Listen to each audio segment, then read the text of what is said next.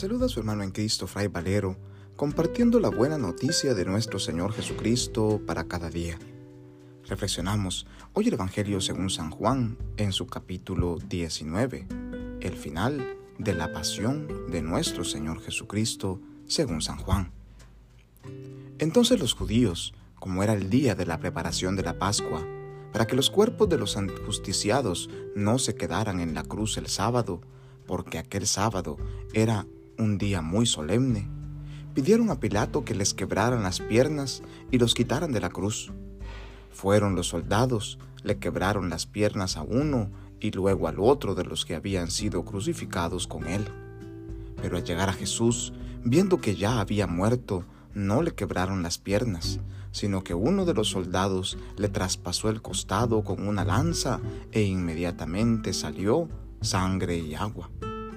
El que vio da testimonio de esto, y su testimonio es verdadero. Y él sabe que dice la verdad, para que también ustedes crean. Esto sucedió para que se cumpliera lo que dice la Escritura. No le quebrarán ningún hueso. Y en otro lugar la Escritura dice, mirarán al que traspasaron. Después de esto, José de Arimatea, que era discípulo de Jesús, pero oculto por miedo a los judíos, pidió a Pilato que lo dejara llevarse el cuerpo de Jesús, y Pilato lo autorizó. Él fue entonces y se llevó el cuerpo. Luego también Nicodemo, el que había ido a verlo de noche, y trajo unas cien libras de una mezcla de mirra y aloe. Tomaron el cuerpo de Jesús y lo envolvieron en lienzos como esos aromas, según se acostumbra enterrar entre los judíos. Había un huerto en el sitio donde lo crucificaron y en el huerto un sepulcro nuevo donde nadie había sido enterrado todavía. Y como para los judíos era el día de la preparación de la Pascua y el sepulcro estaba cerca, allí pusieron a Jesús. Palabra del Señor, gloria a ti Señor Jesús. Hemos escuchado el final de la pasión de nuestro Señor Jesucristo según San Juan, que le dimos lectura el Viernes Santo en la celebración de los oficios de la Pasión del Señor. Este sábado santo es un día de silencio, es un día de reflexión, de meditación sobre la muerte de Jesús, sobre cómo María, su madre, recibe su cuerpo en brazos, junto a Nicodemo, José de Arimatea, María Magdalena, Juan y algunas otras mujeres, le han dado sepultura y guardan el silencio del gran sábado, un silencio meditativo, un silencio reflexivo, un silencio de llanto, de tristeza, un silencio de oración. Y esa es la gran invitación que tenemos para el día de hoy, porque esta noche oscura que se extiende durante toda esta jornada llegará a su culmen, a su final, cuando en esta noche una nueva luz vuelva a brillar. Ya en una antigua homilía sobre el santo y grandioso sábado, un autor desconocido escribe, ¿qué es lo que pasa? Un gran silencio se cierne hoy sobre la tierra, un gran silencio y una gran soledad, un gran silencio porque el rey está durmiendo, la tierra está temerosa y no se atreve a moverse, porque el Dios hecho hombre se ha dormido y ha despertado a los que dormían desde hace siglos.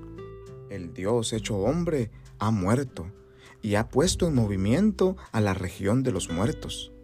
En primer lugar, Jesús va a buscar a nuestro primer Padre, como a la oveja perdida. Quiere visitar a los que yacen sumergidos en las tinieblas y en las sombras de muerte. Dios y su Hijo van a liberar de los dolores de la muerte a Adán, que está cautivo, y a Eva que está cautiva con él.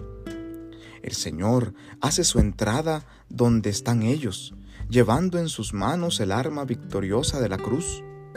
Al verlo, Adán, nuestro primer padre, golpeándose el pecho de estupor, exclama, dirigiéndose a todos, Mi Señor está con todos vosotros.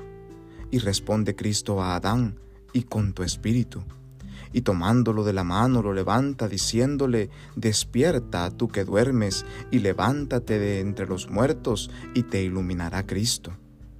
Yo soy tu Dios, que por ti me hice hijo tuyo. Por ti y por todos estos que habían de nacer de ti, digo ahora y ordeno a todos los que estaban en cadenas, salid, y a los que estaban en tinieblas, sed iluminados, y a los que estaban adormilados, levantaos. Yo te lo mando. Despierta tú que duermes, porque yo no he creado para que estuvieras preso en la región de los muertos. Levántate de entre los muertos, yo soy la vida de los que han muerto. Levántate ahora de mis manos, levántate mi efigie, tú que has sido creado a imagen mía, levántate, salgamos de aquí, porque tú en mí y yo en ti somos una sola cosa. Por ti yo, tu Dios, me he hecho hijo tuyo. Por ti siendo Señor asumí tu misma apariencia de esclavo por ti, yo que estoy por encima de los cielos, vine a la tierra y aún bajo tierra. Por ti, hombre, vine a ser como hombre sin fuerzas, abandonado entre los muertos. Por ti que fuiste expulsado del huerto paradisiaco, fui entregado a los judíos en un huerto y sepultado en un huerto. Mira los salivazos de mi rostro que recibí por ti, para restituirte del primitivo aliento de vida que inspiré en tu rostro Mira las bofetadas de mis mejillas que soporté para reformar a imagen mía tu aspecto deteriorado. Mira los azotes de mi espalda que recibí para quitarte de la espalda el peso de tus pecados. Mira mis manos fuertemente sujetas con clavos en el árbol de la cruz por ti, que en otro tiempo extendiste funestamente una de tus manos hacia el árbol prohibido. Me dormí en la cruz y en la lanza penetró en mi costado por ti, de cuyo costado salió Eva, mientras dormías allá en el paraíso. Mi costado ha curado el dolor del tuyo. Mi sueño te sacará del sueño de la muerte. Mi lanza ha reprimido la espada de fuego que se alzaba contra ti. Levántate, vayámonos de aquí. El enemigo te hizo salir del paraíso yo en cambio te coloco no ya en el paraíso, sino en el trono celestial. Te prohibí comer del simbólico árbol de la vida, mas he aquí que yo, que soy la vida, estoy unido a ti. Pues a los ángeles a tu servicio para que te guardaran, ahora hago que te adoren en calidad de Dios. Tienes preparado un trono de querubines, están dispuestos los mensajeros, construido el tálamo, preparado el banquete, adornados los eternos tabernáculos y mansiones, a tu disposición el tesoro de todos los bienes y preparado desde toda la eternidad el reino de los cielos. Jesucristo ha bajado a los infiernos y ha sacado de ahí a todos nuestros padres, patriarcas y profetas para que puedan participar de la luz que este gran sábado, este mismo Cristo que después de muerto desciende a los infiernos, descienda al infierno de nuestro corazón, para junto a Adán, Eva, Moisés y los profetas, nos saque de ahí para hacernos participar de la nueva luz que quiere hacer brillar en nuestro corazón. Que Dios en su infinita bondad y misericordia nos bendiga en este gran sábado en preparación para la gran noche pascual, en el nombre del Padre y del Hijo y del Espíritu Santo. Amén. Paz y bien.